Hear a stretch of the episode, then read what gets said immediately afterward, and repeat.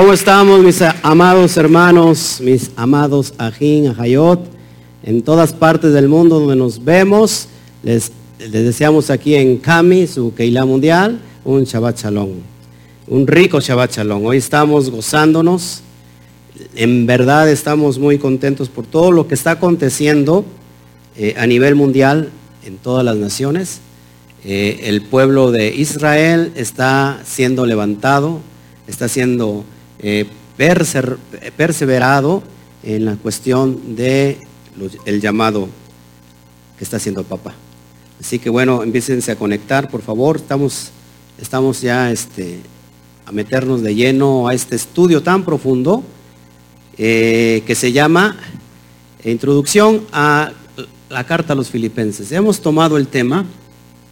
Déjeme decirle que nosotros nos hemos acercado eh, a la Torah cada día más con mucho mayor estudio y resulta que muchos estudiosos la carta de los filipenses la ven muy con muy poca doctrina. Si- Sin embargo, creo que aquí fue el encuentro, el, el- el partir de aguas que tuve con el Eterno para conocer la naturalidad del Mashiach. Entonces, esta carta sin duda eh, lo va usted a dejar eh, con mucho sabor de querer conocer más, porque en realidad habla mucho de la naturaleza del Mashiach. ¿Quién es Yeshua Mashiach? Y eso lo vemos en el capítulo 2. Es impresionante. Hermanos, todos los que nos están viendo aquí, déjeme decirle esto que eh, la carta a los filipenses eh, la hemos estudiado, si me pueden ayudar aquí, ¿hace qué tiempo empezamos que no hemos pasado del capítulo 2? ¿No se acuerdan más o menos? Ayúdeme. Como dos o tres meses, ¿no? Como dos o tres meses, hermanos, los que me están viendo, nos metimos a estudiar carta a los filipenses en este estudio sistemático. ¿Cómo es el estudio sistemático? Es estudiar eh, verso por verso, capítulo por capítulo. La- las cartas, los escritos para poder entender el verdadero contexto.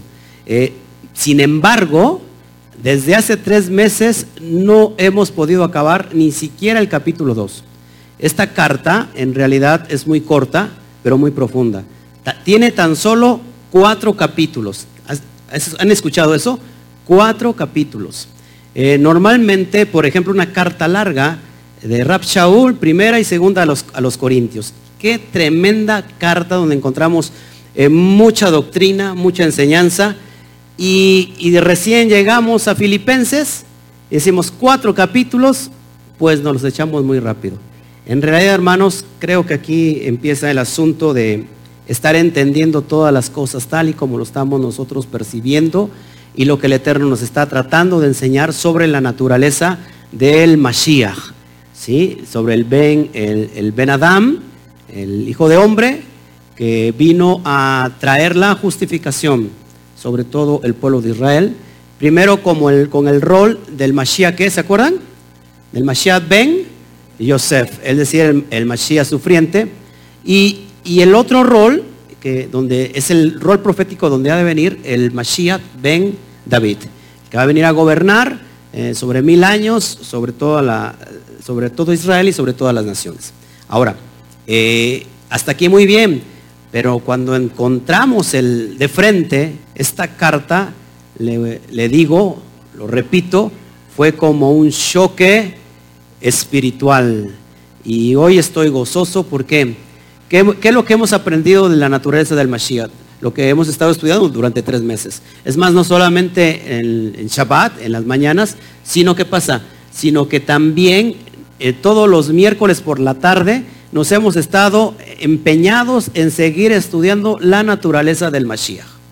Y en realidad, hermanos, lo que hemos descubierto, hoy estoy más enamorado de la Torah, hoy estoy más enamorado de, de mi Padre Yahweh, y hoy estoy más enamorado de- del, Mesías, judío de Israel, que es Yeshua, el Mashiach. Amén. Entonces, eh, te invito a que te quedes, que no le cambies. Eh, ayer estuvimos transmitiendo en vivo. ¿Cuántos vieron la transmisión en vivo? No se, lo, no se deben de perder ninguna transmisión. a los que nos están viendo, siguiendo por YouTube, eh, que apenas a lo mejor estamos conectándonos en vivo desde hace ocho días. En la mañana no pudimos salir por X causa, pero vamos a estar transmitiendo constantemente desde este punto de encuentro a todas las naciones. Por cierto, me presento, les saluda el pastor Oscar Jiménez Glés. Estamos transmitiendo desde Ciudad Mendoza, Veracruz, a todas las naciones. Así que les damos la bienvenida. Cami, eh, Quejilá Mundial, les da la bienvenida a todos, a todas las naciones a través del mundo, a todo México, a toda Latinoamérica, a Estados Unidos y hasta donde llegue la transmisión por, medio de YouTube. ¿Por qué no les levantamos otro fuerte aplauso?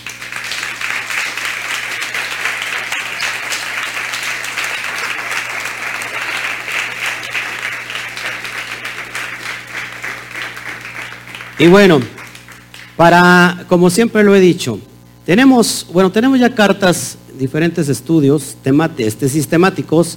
Eh, tenemos todo el estudio sistemático de la carta a los romanos, tenemos todo el estudio sistemático de la carta a, los gálatas, tenemos toda la carta, eh, todo el estudio sistemático de primera, segunda a los corintios. No he subido todos, los, todos los estudios.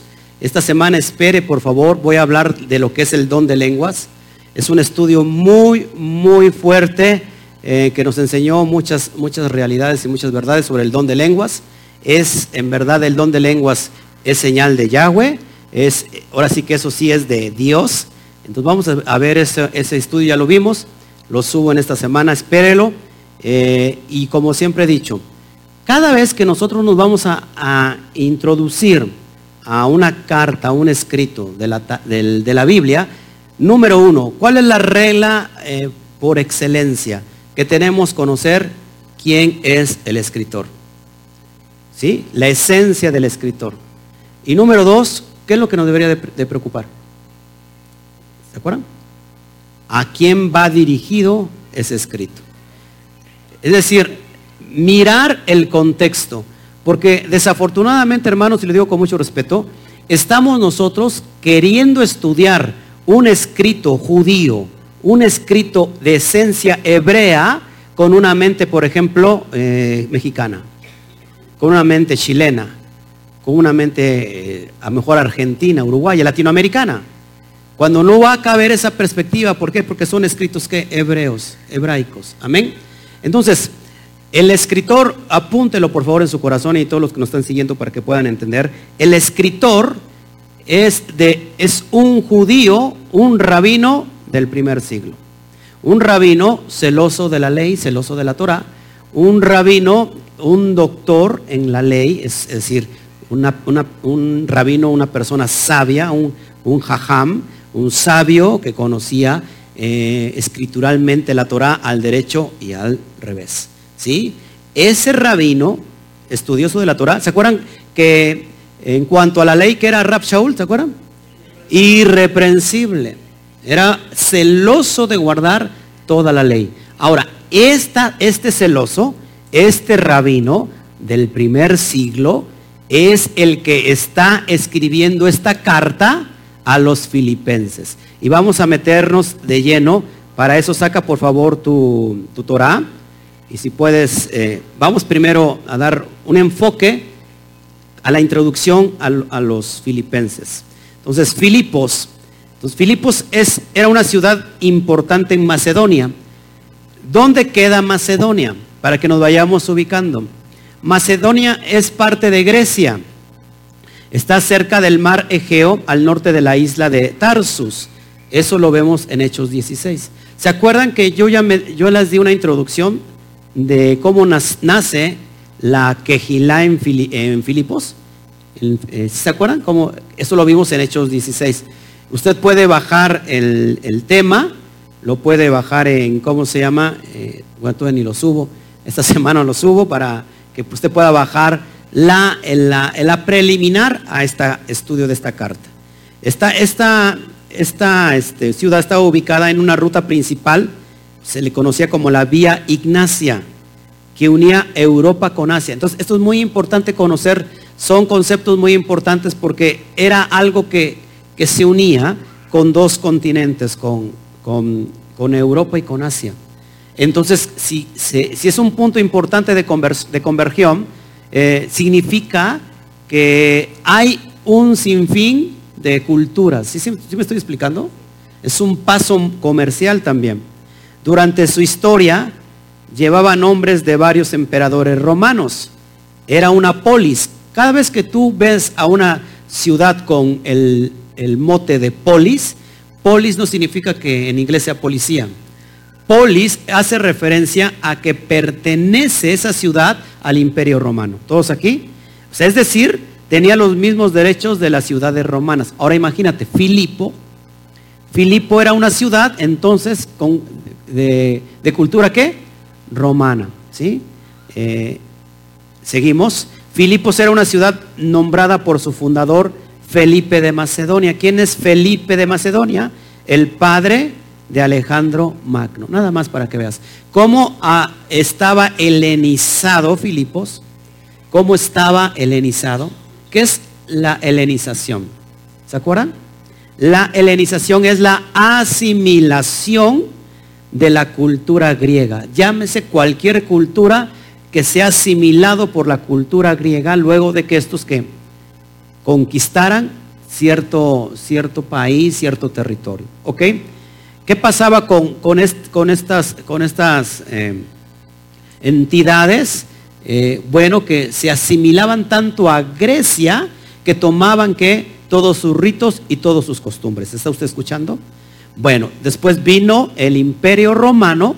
¿Y qué pasaba a diferencia, se los he dicho una y otra vez, qué pasaba, cuál era la diferencia entre el imperio romano en cuestión de la conquista y el imperio griego? ¿Se acuerdan? ¿Quién me puede ayudar? ¿Sí?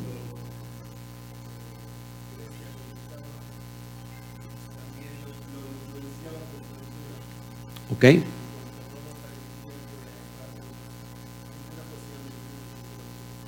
¿Ve? Lo que, ¿Cuál era la diferencia? Que venía Grecia, conquistaba, imponía toda su cultura, todos sus ritos, toda su religión, es decir, toda su esencia.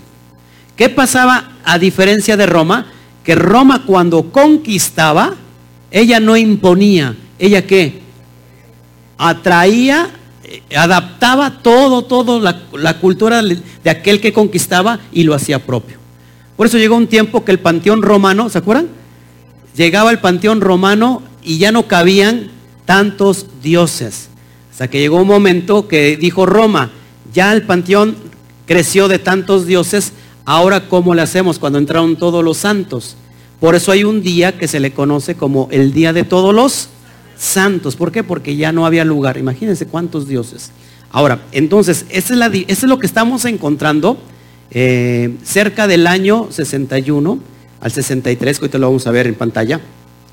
Eh, esta, eh, esta ciudad culturizada, tanto griega como romana.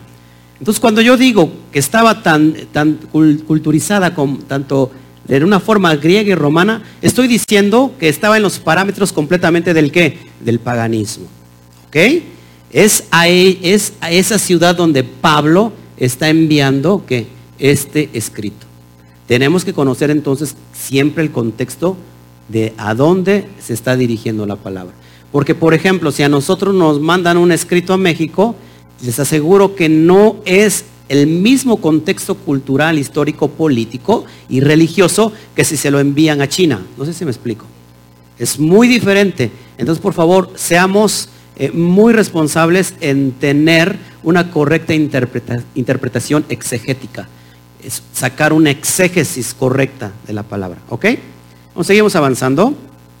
La carta a los filipenses fue escrita por el Rab Shaul por Rab Shaul, por el rabino, como se les he dicho. ¿Desde cuándo? Desde Roma. Amén. Pablo estaba escribiendo en Roma. Acuérdense, Pablo, ¿se acuerdan por qué escribió esta carta Pablo desde Roma? Porque le gustaba mucho Roma y dijo, no, pues vamos a, me voy a ir a Italia para tomar vacaciones. Estaba que encarcelado. Estaba, esta carta se escribió aproximadamente entre el 61 y 63 después de Mashiach. Muy importante conocer la fecha, ¿por qué? Porque estamos hablando ya cerca del ocaso de la vida de Rab Shaul. ¿eh? Cerca del ocaso. Es decir, que, que Rab Shaul muere por ahí del año 66. ¿Por quién, por, qué, ¿Por quién muere? ¿Se acuerdan por quién muere? ¿Se acuerdan aquí? Todos son muy estudiosos. No me van a dejar en mal delante de, de todos los que nos están viendo. ¿Eh? Por Nerón, por el emperador Nerón le corta la cabeza. Entonces, estamos hablando eh, aproximadamente que estamos ya en la última década de la vida de Rab Shaul. Acuérdate que en el año 70, ¿qué pasó? El templo fue, fue destruido. Rab Shaul está bajo arresto domiciliario. O sea, está en, en Roma, está en un domicilio, pero está arrestado. O sea, solamente le dieron chance a Pablo que pudiera predicar el Evangelio ahí mismo, pero él estaba encarcelado. Eh, ahora préstame tantito atención. No es lo mismo que tú estés hoy bajo un contexto de arresto domiciliario, en tu casa que estar en el primer siglo bajo las manos del emperador Nerón en Roma. Si estás encarcelado, seguramente para qué es? Pues para un para muerte. Entonces, es bajo ese contexto que Pablo escribe esta carta. Ahora, esta carta es una carta llena de gozo. Es increíble que Pablo, que Rab Shaul está a punto de la muerte y escriba sobre gozo. Impresionante. Fue una epístola de gratitud a la comunidad de los que estaban en Filipos. Filipos, vuelvo a repetir, nace una comunidad, una Keilah mesiánica judía que están siguiendo al Mashiach. Y, ellos son muy, muy, eh, ¿cómo se puede decir? Eh, tienen un corazón de gratitud. Ellos, ellos envían a un embajador hasta Roma, desde Filipos, a un aj, a un hermano. Este hermano casi muere por el, largo trecho de, que es de, de Grecia, de, Filipos hasta Roma, casi muere en el intento, solamente por llevarle una ofrenda eh, generosa a Rab Shaul. Eso es impresionante. A veces las personas que más esperas son los que menos te dan. Y a veces las personas que no esperas nada son los que son más, eh, tienen un corazón de mayor gratitud. Entonces, estábamos hablando que esta carta es cerca del ocaso de Rab Shaul. Imagínate tantito, estás encarcelado, ¿Cuántos aquí pueden tener problemas? Todos, ¿no? Algunos, algunos mayores, otros menos. Ahora, los que me levantaron la mano, ¿cuántos están encarcelados? Pues ninguno, ¿va? Porque todos están aquí. Ahora imagínate estar en problemas y encarcelado y cerca de la muerte y seguir confiando en el Eterno. Es impresionante. Amén. Bueno, es solamente un, un entremés de lo que significa. Yo he hablado mucho, tengo ahí los audios que los voy a estar subiendo. Eh, saquemos entonces nuestra Torah y vámonos, por favor, a Filipenses capítulo 1. Capítulo 1. Esta muchacha está en el capítulo 4, dice ya estamos terminando.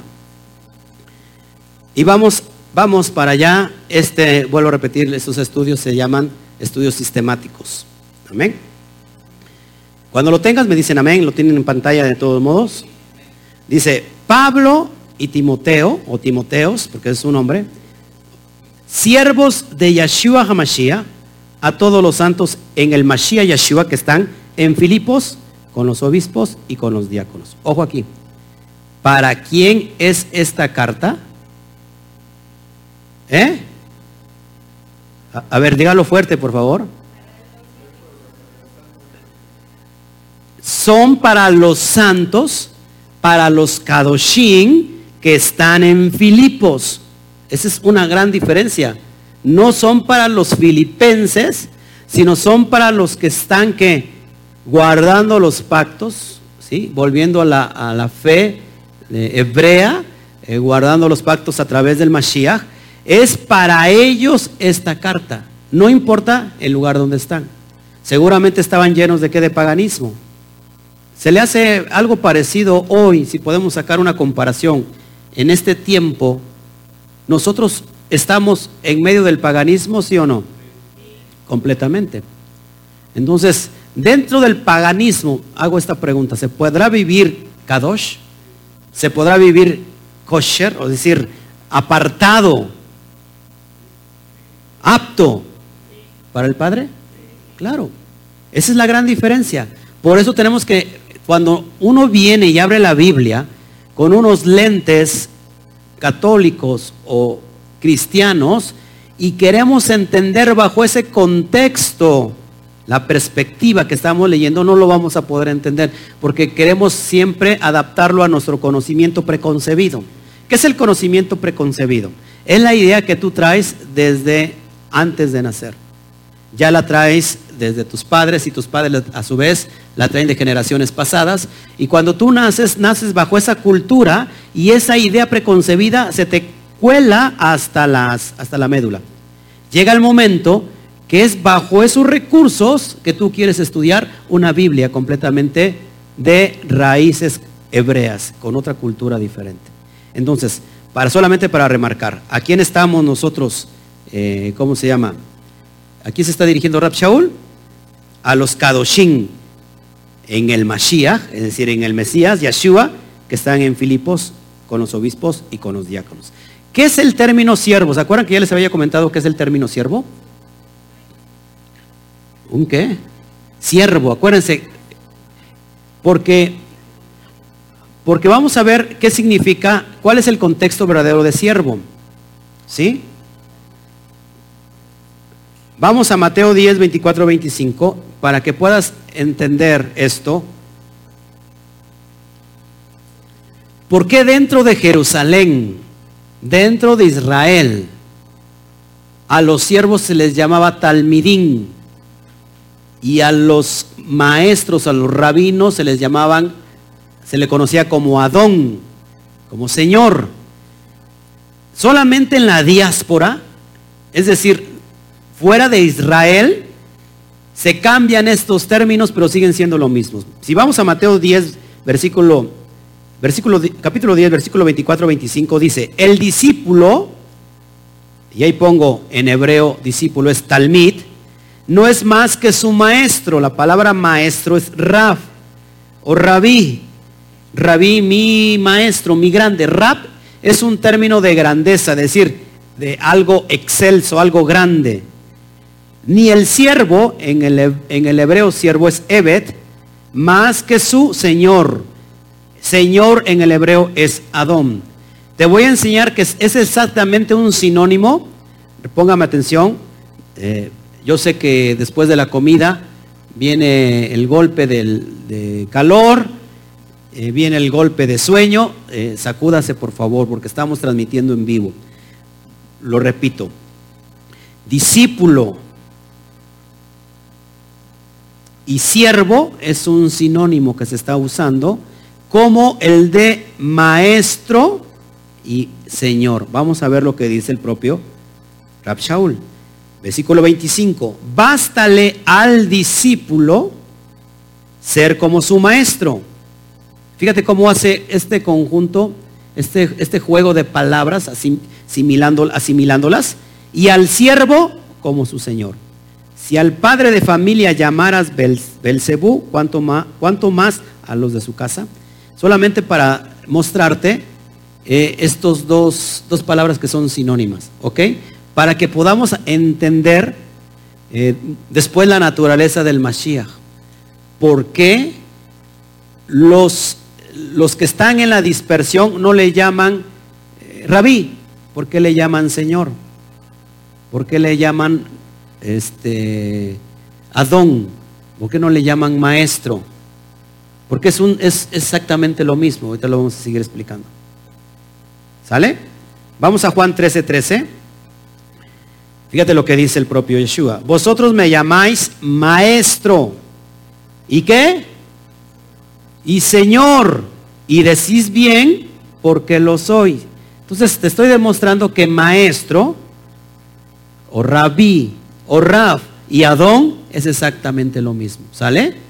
Porque aquí vamos a empezar a quitar las escamas todavía que tiene la cristiandad de pensar que Yeshua es Dios. Vamos a entender eso, por favor. Creo que es muy, muy pertinente esta carta, por eso me encanta, y que a través de todos los escritos que tengamos después para estudiar las cartas de Rachaul, vamos a entender por qué el término Señor, ¿sale? No es lo mismo Adonai, ¿no? Mi dueño, mi amo, mi todopoderoso, al término Adón, que es muy parecido o es similar en el tiempo del primer siglo a maestro. ¿Todos aquí? Versículo 14, pues si yo, sigue hablando Mashiach, el Señor, ¿y el qué? Y el maestro, he lavado vuestros pies, vosotros también debéis lavaros los pies los unos y los otros. ¿Por qué entonces la, la, semejanza de ser Señor, de, de, ser un rabí, ser un Señor? Porque rab es algo grande. De hecho, la palabra, el término rab en el alma judía es alguien que se le honra con todo. Miren, por ejemplo, hoy en día, inclusive los rabinos que tienen sus talmidín, esos talmidín honran a su maestro como Señor. Y es más, no, no, no hay ninguna, ningún problema si este rabino un día les dice, yo soy el Mesías que estaban esperando. Eso es algo normal en el pueblo judío. Porque ellos no estaban esperando, en, a ver, en la mentalidad de Berea, nunca se espera a un semidios. Eso es de la mentalidad griega. Nunca se está esperando a un super ser como un superhéroe. No eso nunca está en la mentalidad hebrea. En la mentalidad hebrea y judía se espera que el Mesías sea un hombre justo, que viva bajo los preceptos de la Torah. ¿Todos aquí? Entonces por eso es para separar estos, estos eh, terribles confusiones de que eh, se espera un semidios. No, no, no. El, maestro, el Raf, es grande, es excelso. ¿Por qué? Porque vivió Sadik y cumplió toda la Torah. No la vino a abrogar, dice, yo no he venido a abrogar, la he venido a cumplir. ¿Ok? Ok, seguimos avanzando entonces. Mateo 17, 4, fíjate, Simón Kefa ahí le llama Adón. Búscalo por favor y vas a ver cómo ahí Simón Kefa, ¿quién es Simón Kefa? Pedro le dice Adón, es decir, Señor. Si nos vamos a Marcos 9:5, el mismo Simón Kefa le dice Rabí. Si lo estás buscando y lo estás señalando, búscalo para que vea lo que te estoy enseñando. En Marcos 9:5, el mismo Simón Kefa, ¿quién es Simón Kefa? Pedro le dice Rabí. En Lucas 9:33, el mismo Simón Kefa le vuelve a decir Rabí. Entonces la palabra Rabí que se conoce en el griego es la palabra epístates. Lo estás viendo en pantalla. Epístates. ¿No se ve? Ah, algo se pasó. Bueno, nosotros seguimos transmitiendo. Si estamos al aire todavía. Ok, epístates. Se lo, no. Seguimos, epístates. ¿Qué significa epístates? Magistrado de la antigua Grecia. Note, el término rabí que encontramos en el Nuevo Testamento, se me cortó aquí. ¿Sigo transmitiendo? ¿Sí? Ok. El mismo eh, término de rabí, de maestro, en el griego lo sustituye por la palabra epístates. Pero ¿qué significa epístates? Magistrado de la antigua Grecia, el que está situado por encima. Pero aquí estamos hablando de un rabí. ¿Qué puede enseñar un rabí? ¿Filosofía? ¿Intelectualismo? ¿Qué enseña un rabí? Torah, ¿sí? Para que vayamos viendo las diferencias. Entonces, hasta este momento queda claro, queda claro que Señor o Rabí o maestro es lo mismo. O en hebreo, Raf o Adón es exactamente lo mismo. ¿Estamos aquí? Y que talmid y siervo es exactamente lo mismo. ¿Por qué se le conoce a un talmid? ¿Qué significa talmid? Un estudiante, es en hebreo. ¿Por qué se le conoce como un siervo? Porque también están que al servicio de su rap, de su maestro. Es más, Pablo lo menciona en sus cartas, en los Gálatas. Por ejemplo, en el alma judía, en la cultura judía, se estila que un talmid, escuche esto es bien importante, un talmid antes de comer él, de saciarse él, busca a su Adón, a su maestro, para ver si él ya comió primero. Imagínense qué clase de honra recibe un maestro de la Torah. Bueno, fuera que lo recibiéramos también nosotros. Pero eso, esa es la clase de honra. A eso se está refiriendo Pablo en los términos Adón, Señor y siervo. ¿eh? ¿Todos aquí? ¿Me están siguiendo? Ok. Entonces seguimos. Por ejemplo, la palabra eh, siervos, obispos y diáconos. Vamos a ver la palabra obispos y diáconos. Aparece en pantalla. Son los administradores de la asamblea. También se le conocen como shama, shamashim, es decir, servidores sirvientes, cuidadores o diáconos. ¿Ok? Entonces los obispos y diáconos son administradores. Entonces, eh, es solamente para notar la diferencia. Amén. Sigamos avanzando. Vamos al capítulo, al versículo 2. Gracia y paz a vosotros, de Elohim nuestro Padre y del Adón Yeshua Hamashiach. ¿Entendió usted? ¿Entendió usted? del Adón. Fíjese, hermano, preste mucha atención a lo que está viendo, por favor. Fíjese en el saludo. Gracia y paz. Gesed Beshalom. Ese es un saludo hebreo. Gesed Beshalom. Es decir, paz y gracia y paz. A vosotros. ¿De quién? De Elohim, nuestro Padre y del rabí, del maestro Yeshua Hamashiach. Nótese que ahí Pablo está diferenciando una cosa de otra. ¿sí? Porque muchos quieren confundir, pero aquí no está hablando, aquí está hablando de la, de la autoridad de quién. ¿Quién tiene la autoridad? El Padre, Yahweh, y del Adón, del Señor, del maestro, del rabí, Yeshua HaMashiach. ¿Pablo está diciendo mentira? No, porque es lo que está diciendo. ¿Sí? ¿Sí? ¿Ok? Y él también podría haber dicho, ¿no? Porque él era un rabino también. Gracias pasa a vosotros de Elohim nuestro Padre, de mi Adón, de mi rabí Yeshua HaMashiach y de su Adón, Rab Shaul. Porque también era un qué? Un maestro. ¿Nos estamos entendiendo aquí? ¿Cómo le llamaba uno de sus discípulos a él. Padre. Timoteo. Y él le llamaba qué? Hijo. Entonces, ¿cómo choca el concepto cuando el maestro dice, no llamen maestro a nadie? Y mucha gente dice, no, no, no, no te llames maestro, solamente más, nada más uno. ¿Cuál era el contexto de no llamar maestro a nadie? Eso lo vimos en el Shabbat ayer que aquellos que se sentaban en la cátedra de Moshe enseñaban lo que estaba en la Torah, pero dice, todo lo que digan y, y, y, hablen, háganlo, más no lo que dicen, porque dicen y no hacen. Es en ese contexto que dicen, no le llamen a ustedes a nadie de ellos maestros, porque en realidad eran maestros o estaban malinterpretando la Torah. Estaban malinterpretando la Torah. Es en ese contexto que no se tiene que llamar maestros a nadie. ¿Cómo le vas a llamar maestro a un a un hereje de la prosperidad, que lo único que te quiere sacar es dinero.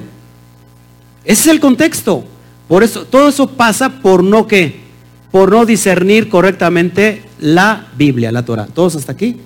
Entonces, seguimos avanzando, por favor.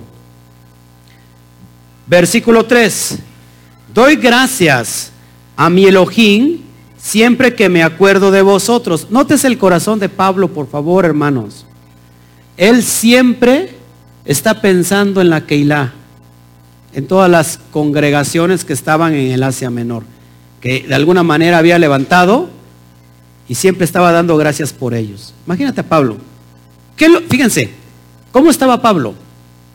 Encarcelado. ¿Cuál serían las primeras, el, primer mensaje que escribiría? Humanamente, ¿qué harías tú? Oigan, no sean malos, échenme la mano, pónganse a orar por mí. Mira, estoy en la cárcel, estoy a punto de morir. No, no sean malos, hagan aquí un meeting, hagan una revuelta, a ver qué hacen, vénganme a sacar. Sin embargo, Pablo dice, doy gracias a, Elohim siempre que me acuerdo de todos vosotros. Es impresionante el corazón de Rab Shaul. Oh, Hashem, que muchos sean levantados hoy con el corazón de Rab Shaul.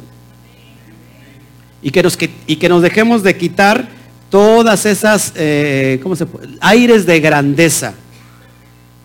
¿No?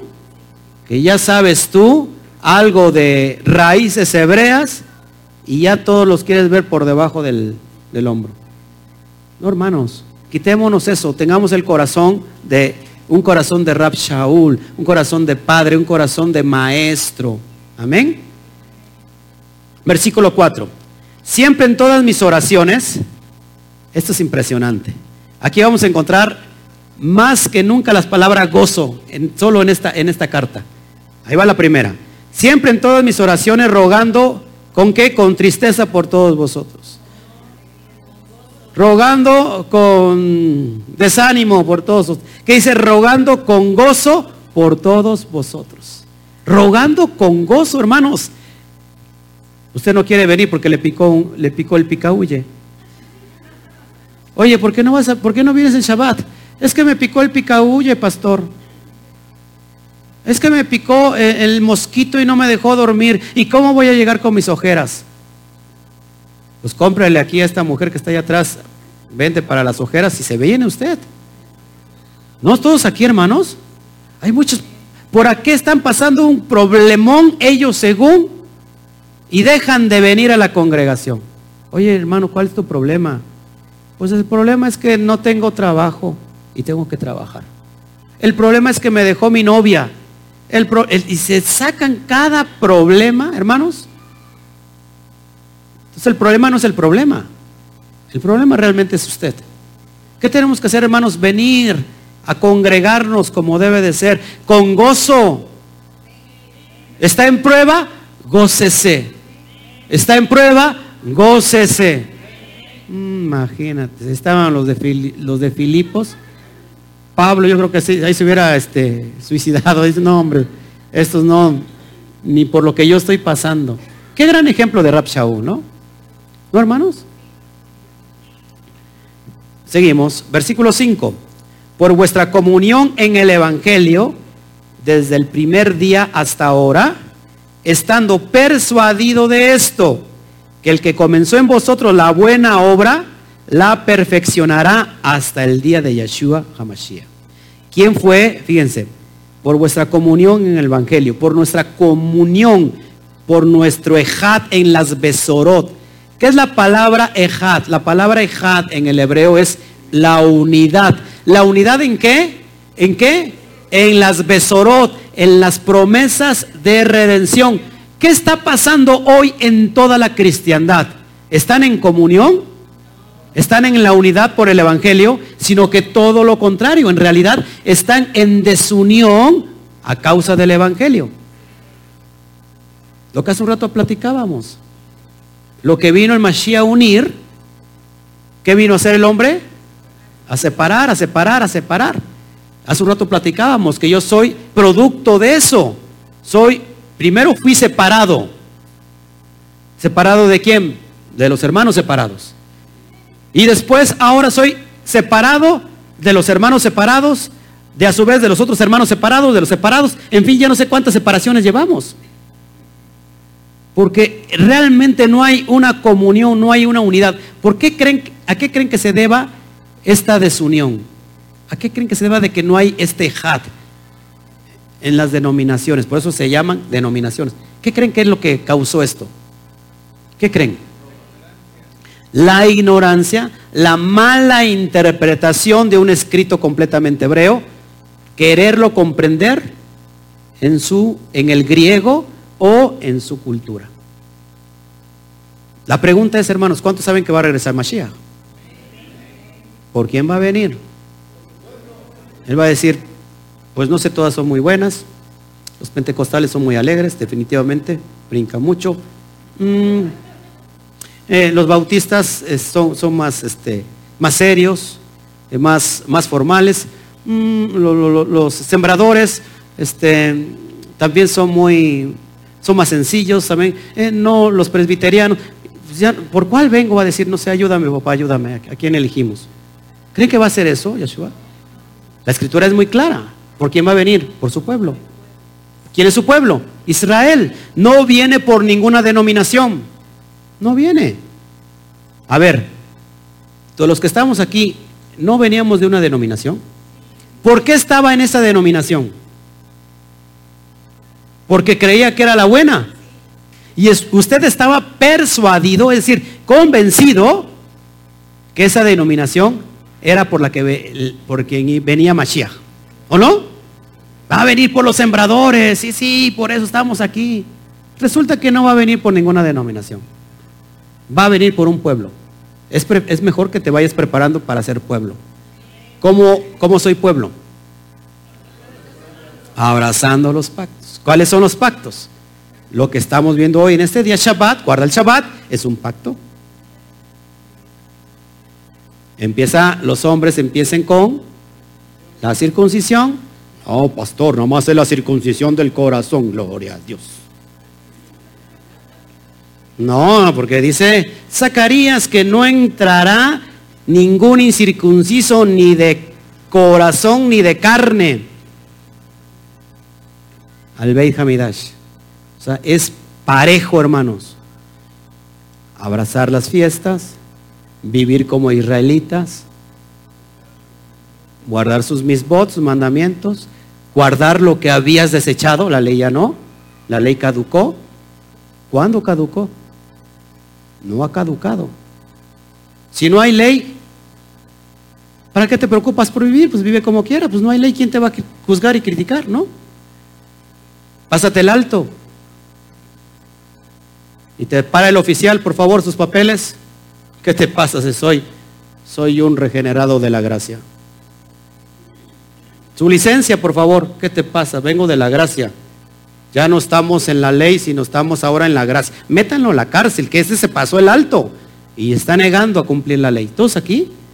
Bueno, sigamos avanzando entonces. Entonces él estaba, dice, por la comunión en el Evangelio, es decir, estaban unidos. Dice, desde el primer día que inició la comunidad, ¿hasta cuándo? Hasta ese tiempo. Estando persuadido de esto, es decir, estando convencido del que comenzó en vosotros la buena obra, la perfeccionará hasta el día de Yeshua Hamashiach. La pregunta, ¿quién comenzó la obra? El Eterno. Vamos a, a Salmo 138, 8, por favor.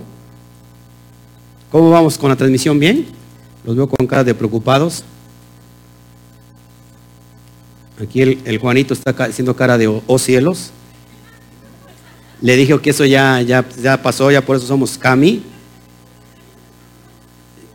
No sé de dónde agarró esas mañas este muchacho. 138.8, no, aquí no tenemos esas mallas, ¿verdad? No, no, no. Mira, mira aquí al Albertito cómo está. Está bien trabajado. Mira al hermano Toñito, va para allá. Por cierto, se están impartiendo cursos a todas las mujeres. Tenemos una hermana, una, una una talmidín, está dando cursos por, eh, los quiere dar vía internet también, nos quiere hacer competencia de cómo tienen que comportarse las mujeres hebreas con sus maridos. Esposa mía, no tomes esos, esos este, cursos, por favor. Salmo 138, 8 dice así. Dice, Yahweh cumplirá su propósito en mí, tu misericordia, o Yahweh es para siempre. Amén. Entonces, Él es el que empieza la buena obra. Amén. Más adelante en Filipenses 2, 2, 13 al 16 también hace mención sobre esto que te estoy enseñando, que el que comienza la buena obra es, es el eterno y si él la comienza, ¿qué va a pasar? La va a acabar. Así que no te preocupes. Él es el que comenzó, el que comenzó, él es el que la va a terminar. Amén. Entonces, síganse eh, contactando. Mari Ávila, Shalom, Shalom, Shalom, hermana Mari Ávila, eh, nos ve desde Puerto Rico. Brenda Orellano Acosta, Shalom, hermana. ¿De dónde nos escribe hermana Brenda? Creo que también es de Puerto Rico. Hermelinda Juárez López, eh, ahí está la hermana de nuestra hermana Julia, Juju Julia. Para los amigos, Juju Julia. Es que lo tengo que hacer así, hermano, porque después usted, con este clima que está pegando de lleno el sol, luego ver la cara del angelito, que no sé si es de ánimo o es de desánimo. Dije, no, hombre, con cinco angelitos así ya, con eso, y nos vamos al cielo. Cambien la carita, échense agüita, digan, ay, qué alegre estamos aquí. Eh, no se trata de ser hipócrita, se trata de, de dar el FUA. ¿Sí? El FUA. Dice uno amén, dice el otro amén. A ver, vamos a ver quién nos está viendo. María Ávila, salud, pastor, shalom, shalom. Bueno, vamos a que se vayan conectando más. Ok, hermanos, ¿estamos entendiendo entonces? Amén. Dígame un fuerte amén. Ok, grupo JET, saludos More, excelente enseñanza. Saludos, eh, está el grupo JET con Ivancito. Eh, ya los extrañamos, Ivancito, vénganse para acá. Amén. Ya me perdí aquí. Gloria al Eterno. Estamos en Filipenses, ok. Entonces Filipenses más adelante en el 2, 13, 16, dice así, está dando lo mismo, la misma, lo que empieza el Eterno lo va a terminar. Eh, por favor, vamos para allá, porque Elohim es el que en vosotros produce así el querer ¿Cómo qué? Como el hacer por su buena voluntad. Haced todo sin murmuraciones y contiendas. Eso lo tengo que repetir. Haced todo sin murmuraciones y contiendas. Lo tengo que repetir. Haced todo sin murmuraciones y contiendas para que seáis que irreprensibles y sencillos, hijos de Elohim, sin mancha en medio de una generación maligna y perversa, en medio de la cual resplandecerás como luminares en el mundo. Recuerde que nosotros los Bene Israel tenemos que ser qué? Luz, ¿a dónde? A las naciones. ¿Todos aquí? Luz. ¿Cómo soy luz a las naciones, hermano? ¿Cómo, cómo seré luz a las naciones?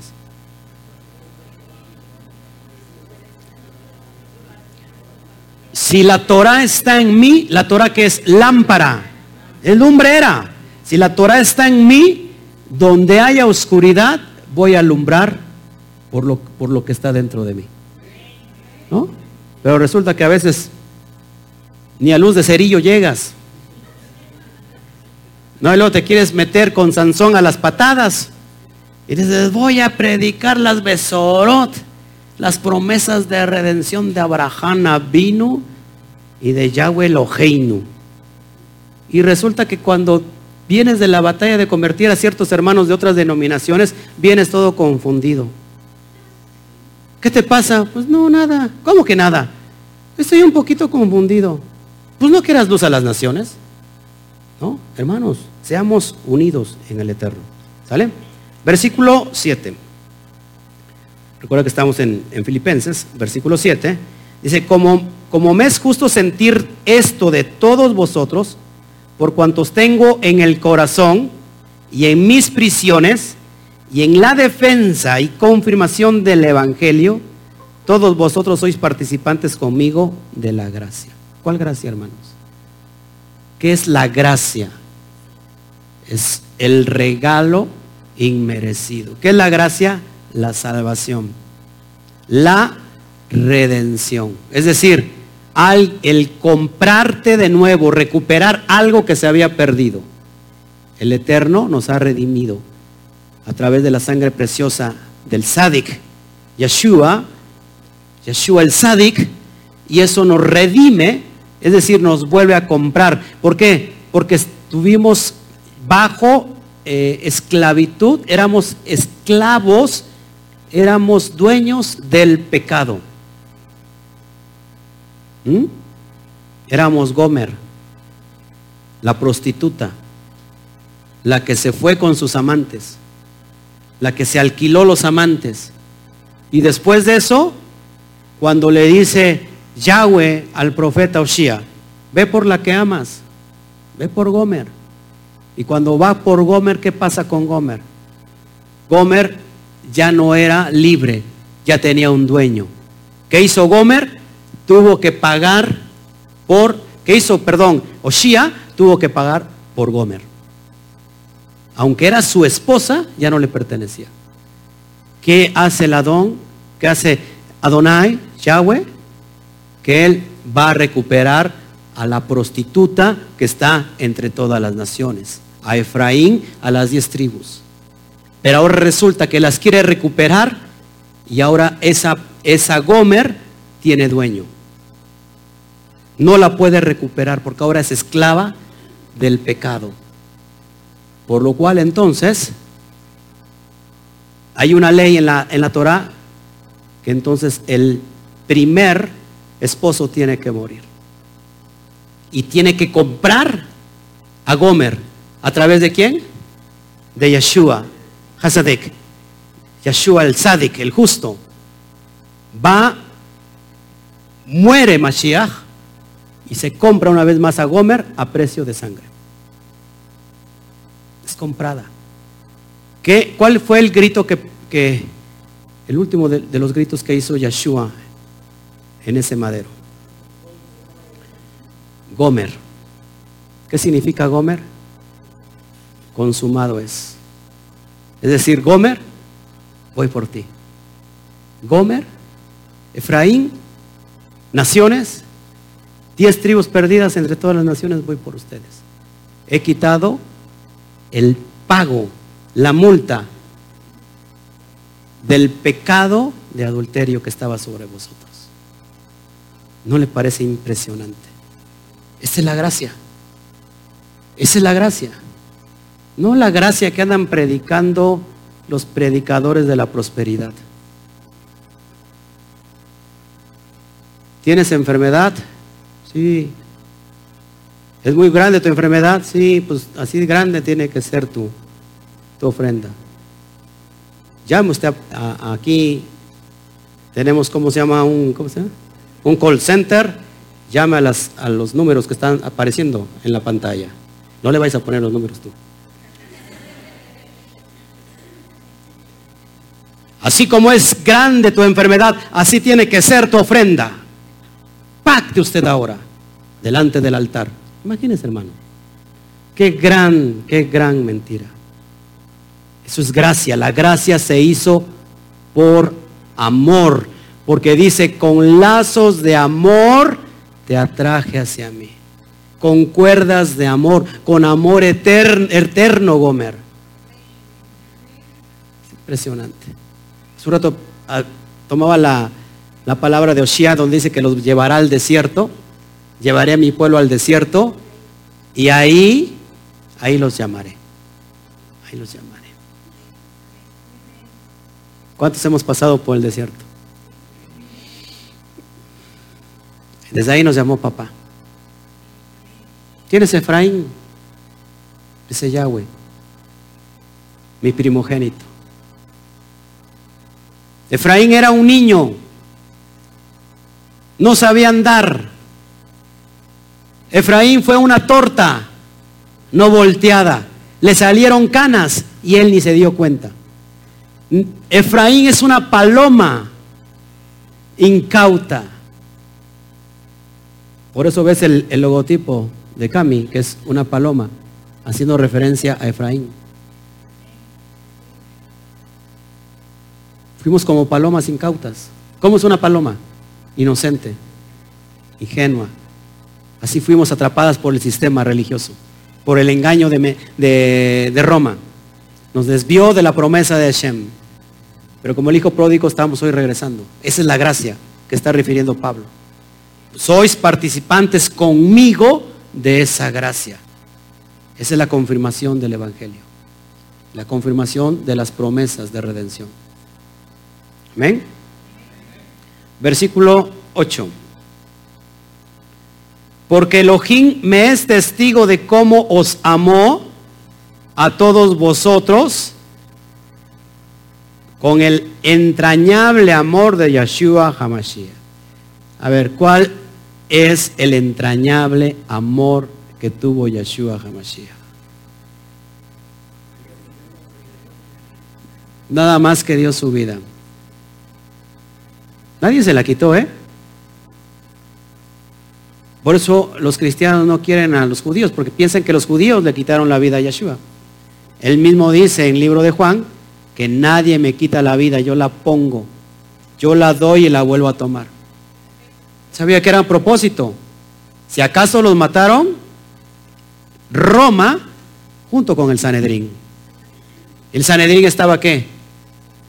En la mafia del poder. Sí, en serio. Efraín, eh, perdón, el Sanedrín, compuesto la mayor parte de saduceos, con un poco de fariseos, era un cuerpo corrupto, supuestamente una corte de justicia, ese es el Sanedrín, una corte de justicia, pero que qué, que estaba qué, dominada por Roma. Ese era el Sanedrín. ¿Quién le quitó la vida? Roma, junto con el Sanedrín, no los judíos. Dice Lucas que miles, millones, miles de judíos amaban a Yeshua. Dice Hechos que miles de judíos se convirtieron al Mashiach. Ellos lo amaban. Por eso nosotros no podemos odiar al pueblo. Yo no sé si fue cierto esto. Si es cierto que hoy Maduro también maldijo a, Israel.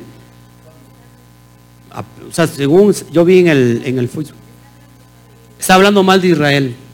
No tiene el ejemplo con su con el que su, antecesor, se me olvida el nombre, Chávez, que también lo hizo y cómo terminó. hermanos, ¿cuál es el entrañable amor de Yeshua? Dar su vida. Es decir, ¿sufrió? Dice que en el huerto de Getsemaní, ¿cómo estuvo? Sudando gotas de sangre. ¿Por qué sudaban gotas de sangre? Por la presión que tenía encima. Imagínate morir con la peor muerte que pueda existir en el primer siglo y que, y que sigue siendo la peor muerte hasta el día de hoy. Morir bajo el látigo romano.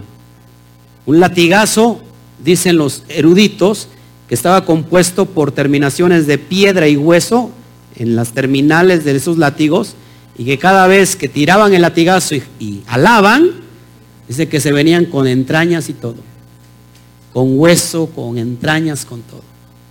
Imagínate todo lo que sufrió Mashiach. Y él fue justo. Dice que no se le conoció ningún pecado, que fue probado en todo. Por eso, por eso él es el sádic que pagó por toda esa generación y que está alcanzando hasta el día de hoy. Y aún así, hermanos, Pablo no creas que está eh, mejor que Mashiach. También él está sufriendo en, este momento que está escribiendo la carta. Y dice, porque Elohim me es testigo de cómo os amó a todos vosotros. ¿Cuántos, ¿Cuánto amará Elohim a su pueblo?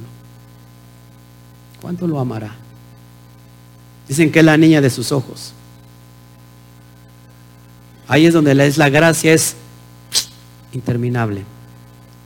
¿Se puede perder la gracia, la salvación? Si se puede perder, tú puedes perder la salvación. Amén. Versículo 9. Y esto pido en oración, que vuestro amor abunde que aún más y más en ciencia. ¿Qué es ciencia? Conocimiento. Y en todo conocimiento, hermanos, ¿cómo tiene que, cuáles son las características de la Keilah?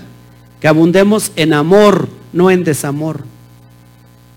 No en críticas, no en chisme, no en contienda. ¿Cuál es la mentalidad mexicana? Si hay alguien más que lo haga por mí, que lo haga. ¿Por qué yo? Tenemos que cambiar esa mentalidad mexicana. que no nos lleva a nada, sino que al fracaso. Tienes que hacerlo, no es porque no haya nadie que lo haga, es que porque hay alguien que lo haga, hazlo tú, porque es el beneficio de servir. Abundemos en amor. ¿Cuál será el amor, hermanos? ¿De qué amor se está, está refiriendo Rab Shaul? ¿Del amor, ese amor filosófico? Ay, si, si me caes bien, te amo. Ay, ya me caíste gordo, ya no te amo. ¿Qué es, ¿Qué es el amor en realidad? El amor proviene de su esencia. Y como hace un rato en la mañana, si tú no conoces la esencia del amor que es Yahweh, nunca vas a poder amar a tu prójimo. Porque dice, ama a tu prójimo como a ti mismo. Pero mucha gente no se ama, se detesta. Hay gente que a veces le cae gorda estar consigo mismo. ¿No le ha pasado? Ay, qué gordo me caigo, ¿no? Ay, qué gordo estoy. No, bueno, es, en la cámara. ¿No le ha pasado eso? ¿Qué será? ¿Qué será amar al prójimo como a ti mismo? Es decir, tú te amas porque has encontrado el amor de Yahweh. La esencia, estás bajo la estructura del amor. Amas a Padre, te amas a ti porque conoce la esencia y luego estás dispuesto a amar a otro. Pero no se ama de los dientes para afuera. ¿No sabes ¿Qué diversidad yo tengo de hijos aquí espirituales? No todos son iguales. Cada quien tiene su carácter. Cada quien tiene su personalidad. Cada quien tiene su nariz. Uno más grande, otra más corta, más chata, más larga, más ancha, más angosta. Cada quien tiene su propia personalidad. Y yo los tengo que aceptar a cada uno de ustedes porque les amo. Y usted me tiene que amar, pues lógico, ya no, ya no tiene otra que amarme, ya no hay otro pastor. ya que, ¿no? Amémonos los unos a los otros, hermanos. Y que crezcamos también en qué? En conocimiento, en ciencia. ¿Qué es la ciencia? En conocer la Torah.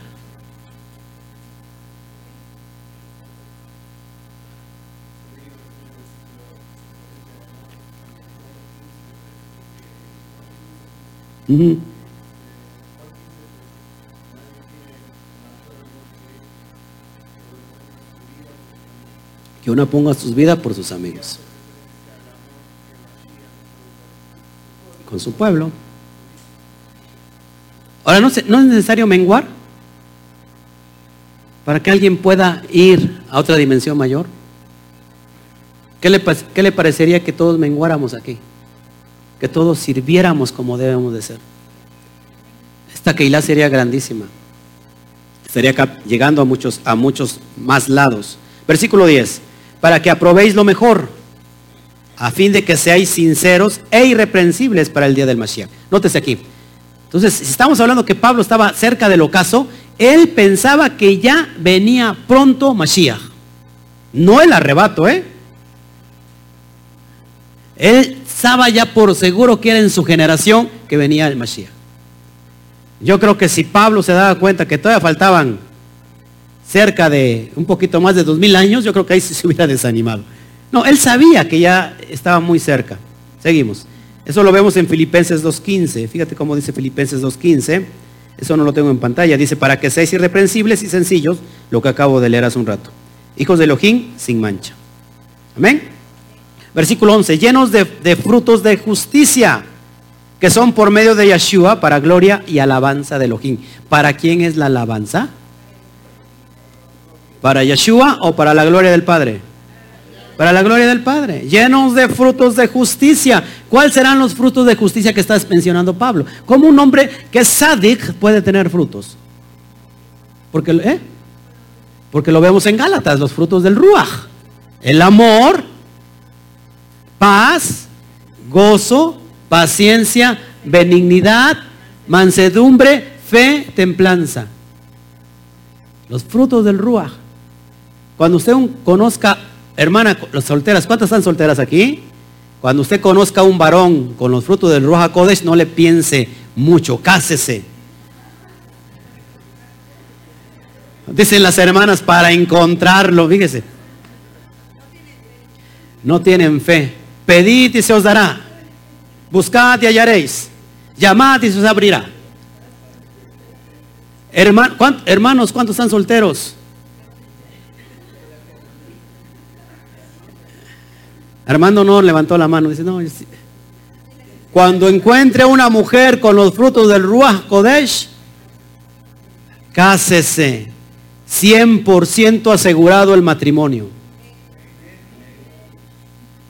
Ahora, para que usted exija que la persona tenga los frutos, usted también tiene que tener los frutos del Espíritu Santo. Versículo 12. Quiero que sepáis, hermanos, que las cosas que me han sucedido han redundado más bien para el progreso del Evangelio. Ojo, fíjese esto, por favor, que las cosas que le han sucedido a Pablo es más bien para el progreso de las Besorot. O sea, las pruebas que está pasando Pablo es para progreso. ¿Quién se puede alegrar de las pruebas y decir, me están dando con todo? Pero es para el progreso de llevar las Besorot. Es impresionante. Aunque nosotros a la primera de cambio ya queremos tirar la toalla. Y muchos hermanos aquí han postergado el, ¿cómo se llama? Eh, la circuncisión, como si se tratase de, de, ¿cómo se llama? De la Santa Inquisición.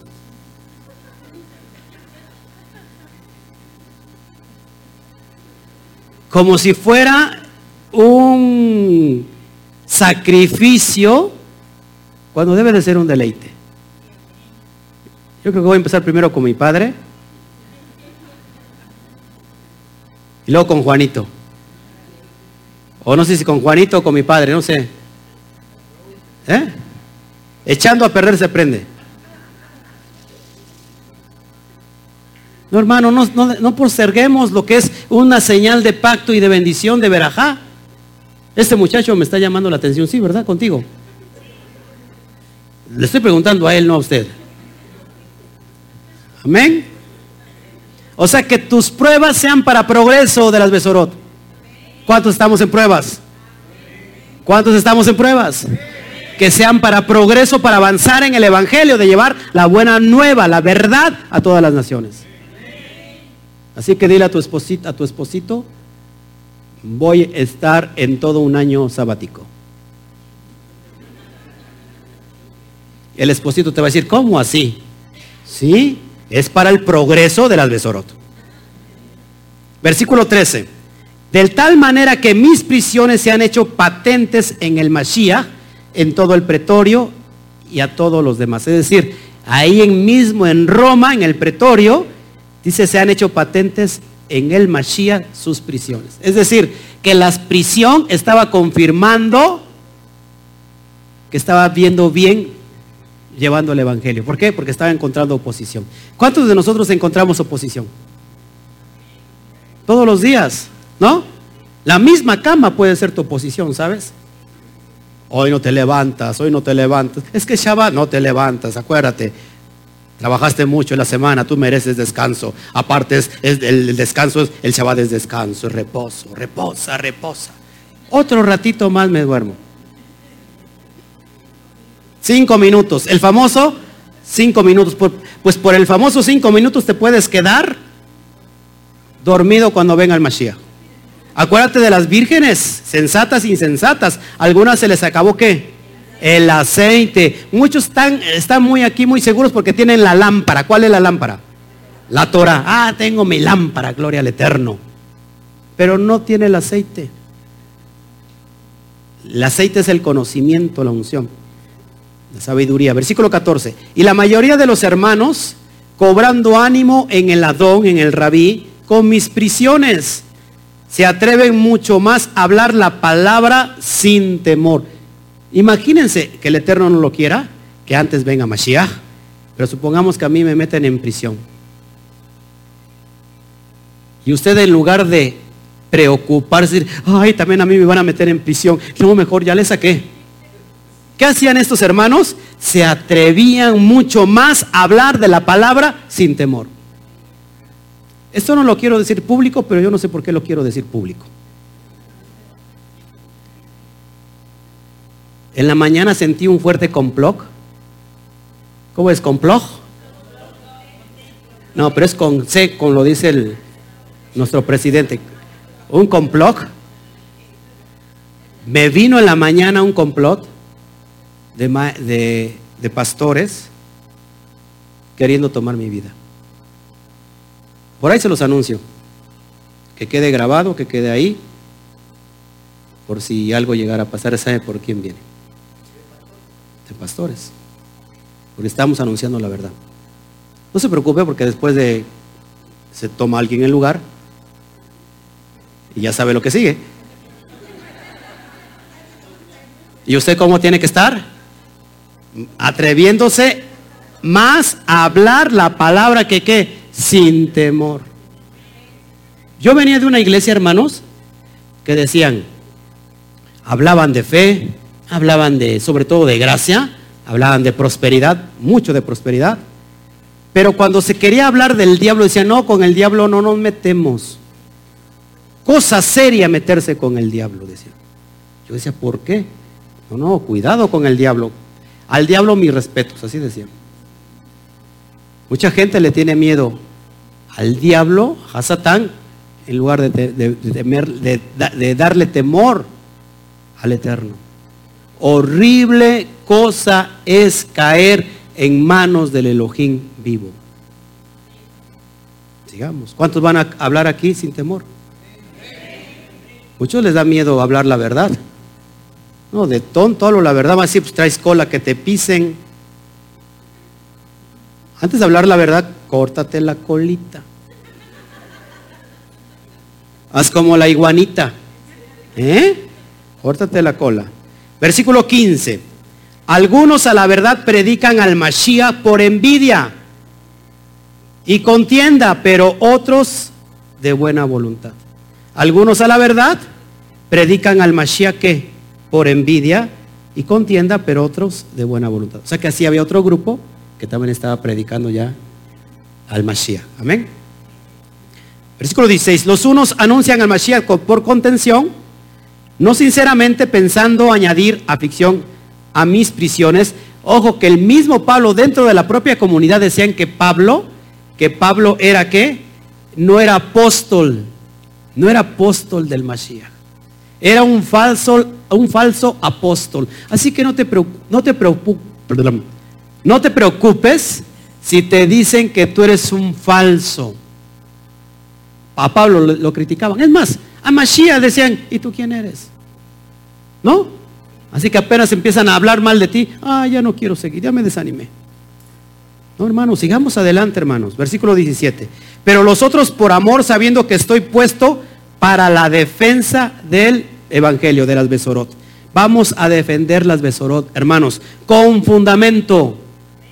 Una vez más, ¿cómo defendemos las Besorot? Con fundamento. No dice, no, es que ahí dice. ¿Dónde dice? Pues ahí dice. ¿Y dónde dice? Pues es que por ahí dice, ya se me olvidó por dónde dice, pero dice. No, hermanos, con fundamento de la verdad. Versículo 18. ¿Qué pues? Que no obstante, de todas maneras, o por pretexto o por verdad, Mashiach es anunciado y en esto me gozo y me gozaré aún más. ¿Cuántas palabras van ya de gozo? Me gozo y me gozaré más. O sea, estaban hablando de, de Pablo. No le importaba que, que, hablaran mal de él, que dijeran que era un falso, un falso apóstol. No le importaba con tal de que fuera anunciado el Evangelio. Pero muchos de nosotros nos desanimamos a la primera. Amén. Sigamos adelante. Versículo 19. Porque sé que por vuestra oración y la suministración del Ruach y de Yeshua HaMashiach, esto resultará en mi liberación. Lógico que él estaba ya pensando en una liberación más que física, espiritual. Amén. Qué esperanza tenemos en el eterno, ¿verdad? Si tú crees en Él, aunque esté muerto, vivirás. Versículo 20, ya vamos a acabar. Conforme a mi anhelo y esperanza de que en nada seré avergonzado, Antes bien, con toda confianza como siempre, ahora también será magnificado Mashiach en mi cuerpo, o por vida o por muerto. ¿Qué le está yo diciendo? Él sabía que iba a ser liberado, o por vida o por muerte. Y si era por vida o por muerte, ¿qué, qué va a ser magnificado? Mashiach. Es decir, que si tú llevas una carga, una cruz, y te estás negando a ti mismo es para magnificar el trabajo que hizo el Mashiach. ¿Para qué murió Mashiach? Para conjuntar a todos los perdidos, a todos los extraviados.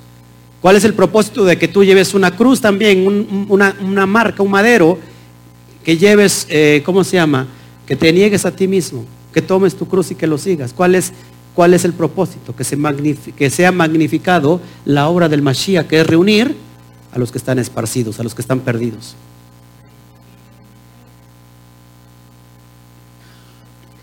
Versículo 21, porque para mí, nótese lo que dice Pablo, porque para mí el vivir es el Mashiach y el morir es ganancia.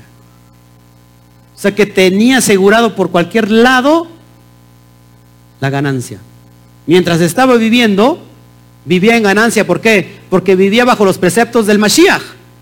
¿Cuáles eran los preceptos del Mashiach? Lo que estaba enseñando la Torah. Y la Torah te da libertad. Y el morir es ganancia, ¿por qué? Porque Pablo está predicando la resurrección de los muertos. Sabía que él iba a morir, pero ¿qué va a pasar? Iba a resucitar de en medio de los muertos. Amén.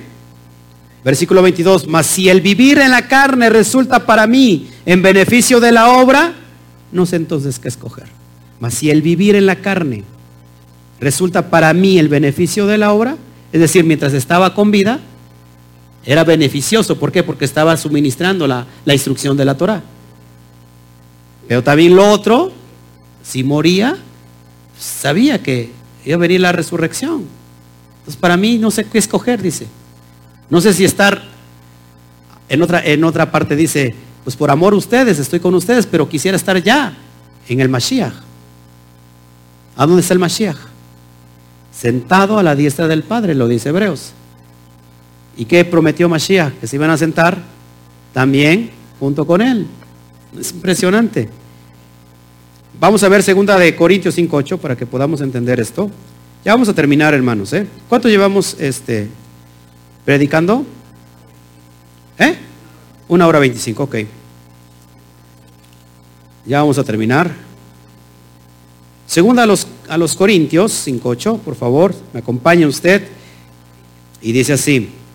Pero confiamos y más quisiéramos estar ausentes del cuerpo y presentes en el Adón. ¿sí? Pablo tenía la, la certeza de que ya pronto estaba la regeneración, la restauración de todas las cosas. Versículo 23. Porque de ambas cosas estoy puesto en estrecho, teniendo deseo de partir y estar en el Mashiach, lo cual es muchísimo mejor. ¿Te das cuenta? Muchísimo mejor era estar ya con el Mashiach. ¿Cuántos saben que hace falta mucho trabajo por hacer? Una de las señales que dice Yeshua en Mateo 24 es que cuando se ha anunciado el besorot, las besorot, el evangelio a todas las naciones, entonces ¿qué? Vendrá el fin. Hermanos, está a punto de ocurrir. Hoy no hay pretexto, como hace un rato decíamos. esto está llegando a todas partes, hasta donde pueda llegar. No hay pretexto ya, se está anunciando las Besorot como deben de hacer, porque antes se anunciaron el Evangelio, lógico, se anunció el Evangelio, pero no era un Evangelio que había sido ya restaurado. Hoy se está empezando a, a anunciar el verdadero mensaje. Amén. Estamos muy pronto. Versículo 24, pero quedar en la carne es más necesario por causa de vosotros. ¿Por qué? Porque pues todavía tenían, era necesario que, les instruyera. Yo no me puedo ir a las naciones, hermanos, o no me podría ir de aquí, porque todavía ustedes necesitan instrucción. Nosotros como sea, pero las criaturas. Versículo 25. Y confiando en esto, sé que quedaré que aún permaneceré con todos vosotros para vuestro provecho y gozo de la fe. Dice otra vez la palabra gozo. ¿Ya te cuenta cuántas veces va gozo? Confiado en esto, sé que quedaré, que aún permaneceré con todos vosotros para vuestro provecho y gozo de la emuna, gozo de la obediencia. Cuando hay una obediencia corporativa, se manifiesta un gozo. Qué hermoso es estar viviendo entre los hermanos que están guardando pactos. Algunos con aletas y otros sin aletas, pero están guardando los pactos. ¿No? Ese es un chiste local que no, no lo voy a decir. Pero qué gozo, ¿no? Qué gozo dar es, es estar unidos en armonía. Es como el buen óleo que baja sobre la cabeza de Aarón y desciende hasta las barbas y hasta todo el borde de sus vestiduras. Es un gozo ver hermanos, no solamente aquí en, en, este lugar, sino en todo México y en todas las naciones, guardando los pactos, guardando el Shabbat. ¿No es un gozo? ¿No le da gusto ver cuánta gente más y más y más se está acercando? Dele un aplauso por eso al Eterno.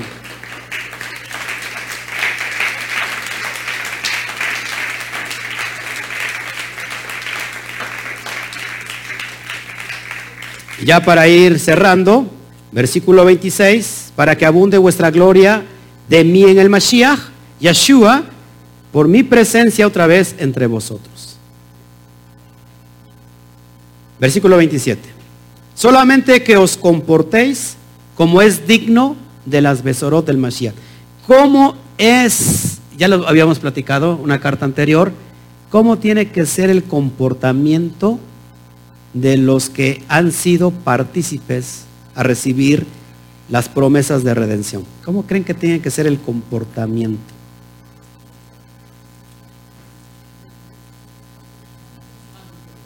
¿Eh? ¿Cómo se tiene que comportar un israelita? Como un kadosh apartado. ¿A guardar qué? Los misbot, los mandamientos. Solamente que os comportéis como es digno del evangelio del Mashiach. Para que, o sea que vaya a veros o que esté ausente, oiga de vosotros que estáis que firmes en un mismo ruach, en un mismo espíritu, combatiendo unánimes por la fe de las besorot, del evangelio. Otra vez vuelve a remarcar que fe, unidad, dejada, amor. ¿Será coincidencia que la congregación necesite esto? ¿Verdad que no es coincidencia? Necesitamos esto, hermanos. Estamos a estar en unidad. En una perfecta unidad, no una unidad a medias. No es decir, te doy la mano, pero atrás te, te clavo el cuchillazo. te doy la mano y te doy la otra y pongo mi hombro para que tú te recargues cuando estés cansado. Amén. Pues ya vamos cerrando. Versículo 28. Y en nada intimidados por los que se oponen. ¿Cuántos se les oponen? ¿Cuántos se les oponen? ¿No la propia familia? O te alejas de esas cositas, por favor, de tu lo que sea, o pierdes mi apoyo. Pierdes mi amor pierdes la herencia, ¿no? Es más, hay muchas personas que les han dicho sus propios padres, prefiero verte en una cantina que te hayas cambiado de religión. Qué terrible, hermanos, qué terrible. En nada se intimiden por los que se oponen, que para ellos ciertamente es inicio de perdición, mas para vosotros de salvación, y esto es de Elohim Así que no se preocupen, no se preocupen. Para ellos es inicio de perdición.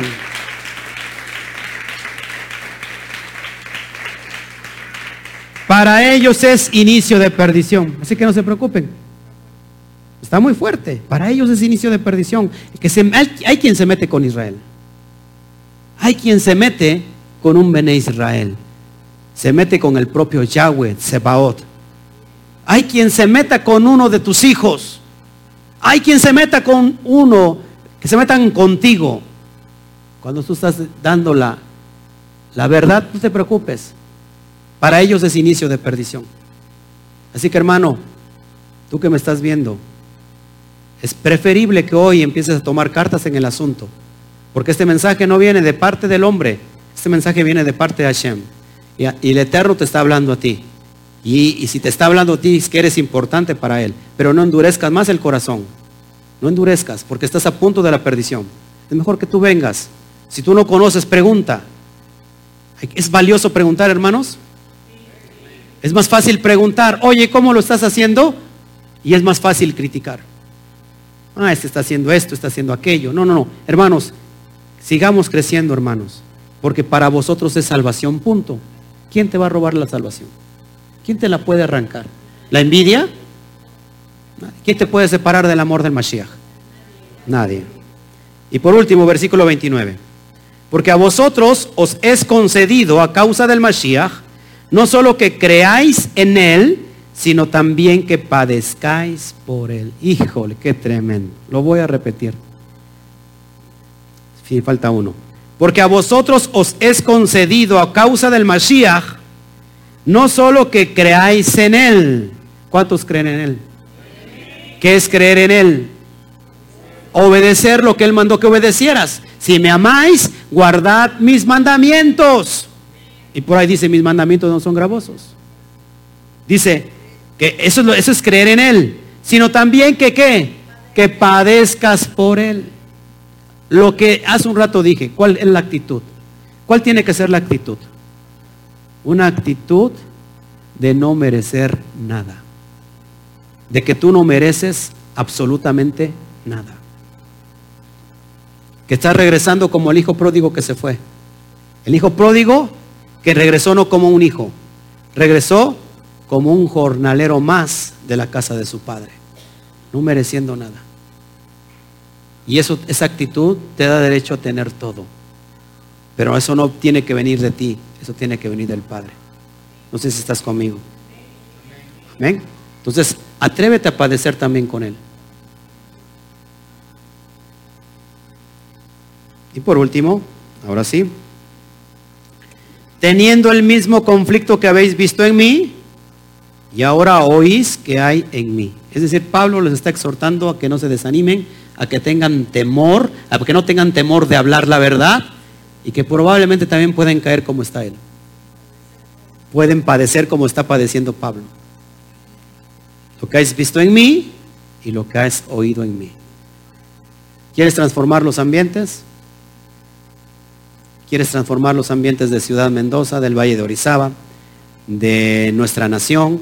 Estamos esperando que un hombre, a través de, un gobierno eh, o un presidente, pueda cambiar nuestro país. Hermano, nosotros optamos por el cambio, pero el cambio inicia en nosotros.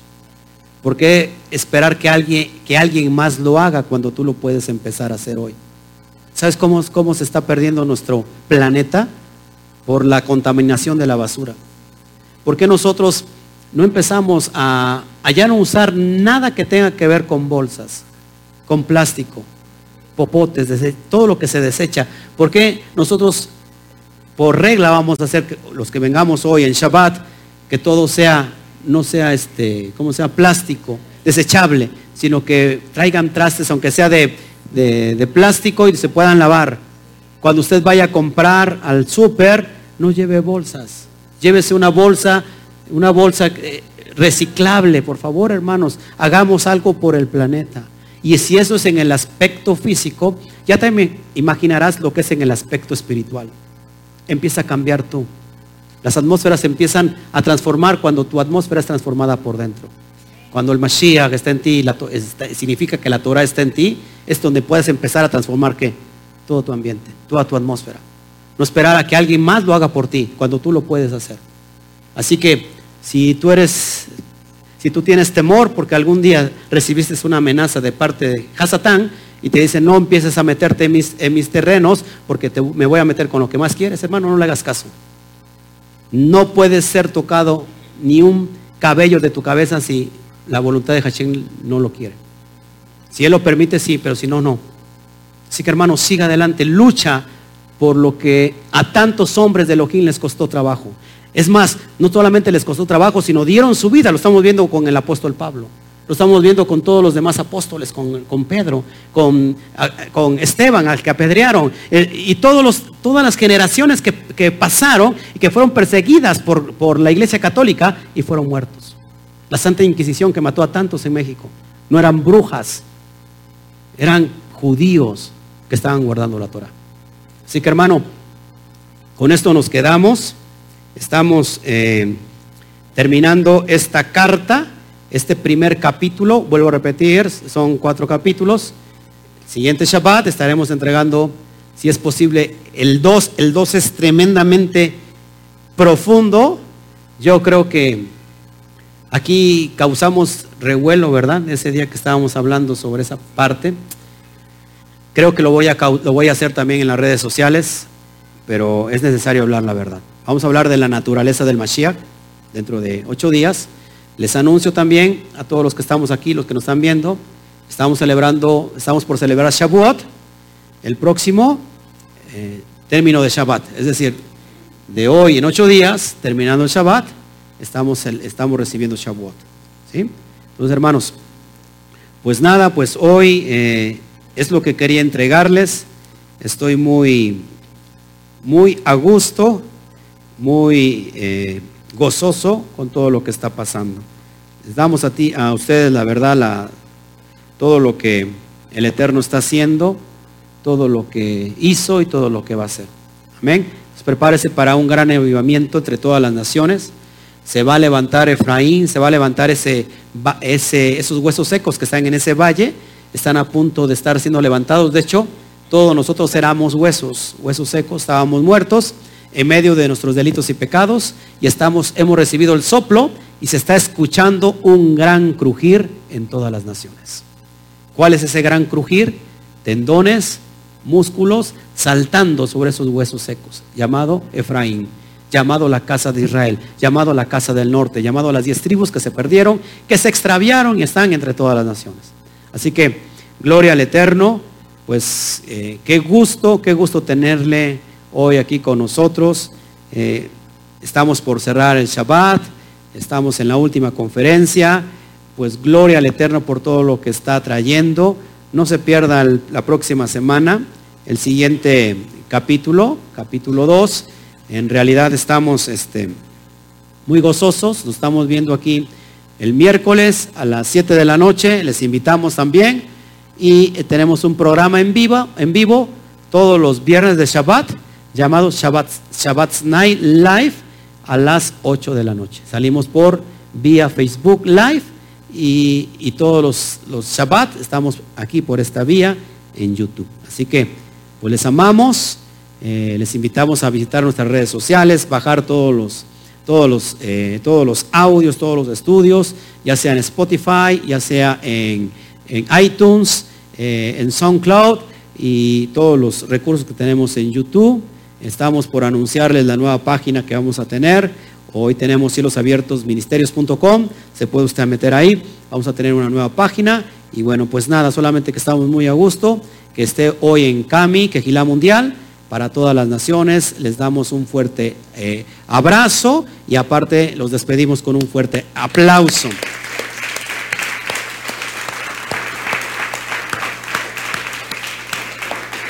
Les amamos. Shalom. ¿Cómo le decimos? Ya estamos a punto de terminar el Shabbat. ¿Cómo decimos cuando terminamos y estamos a punto de terminar un Shabbat a la cuenta de tres? Uno, dos, tres. Shawatom.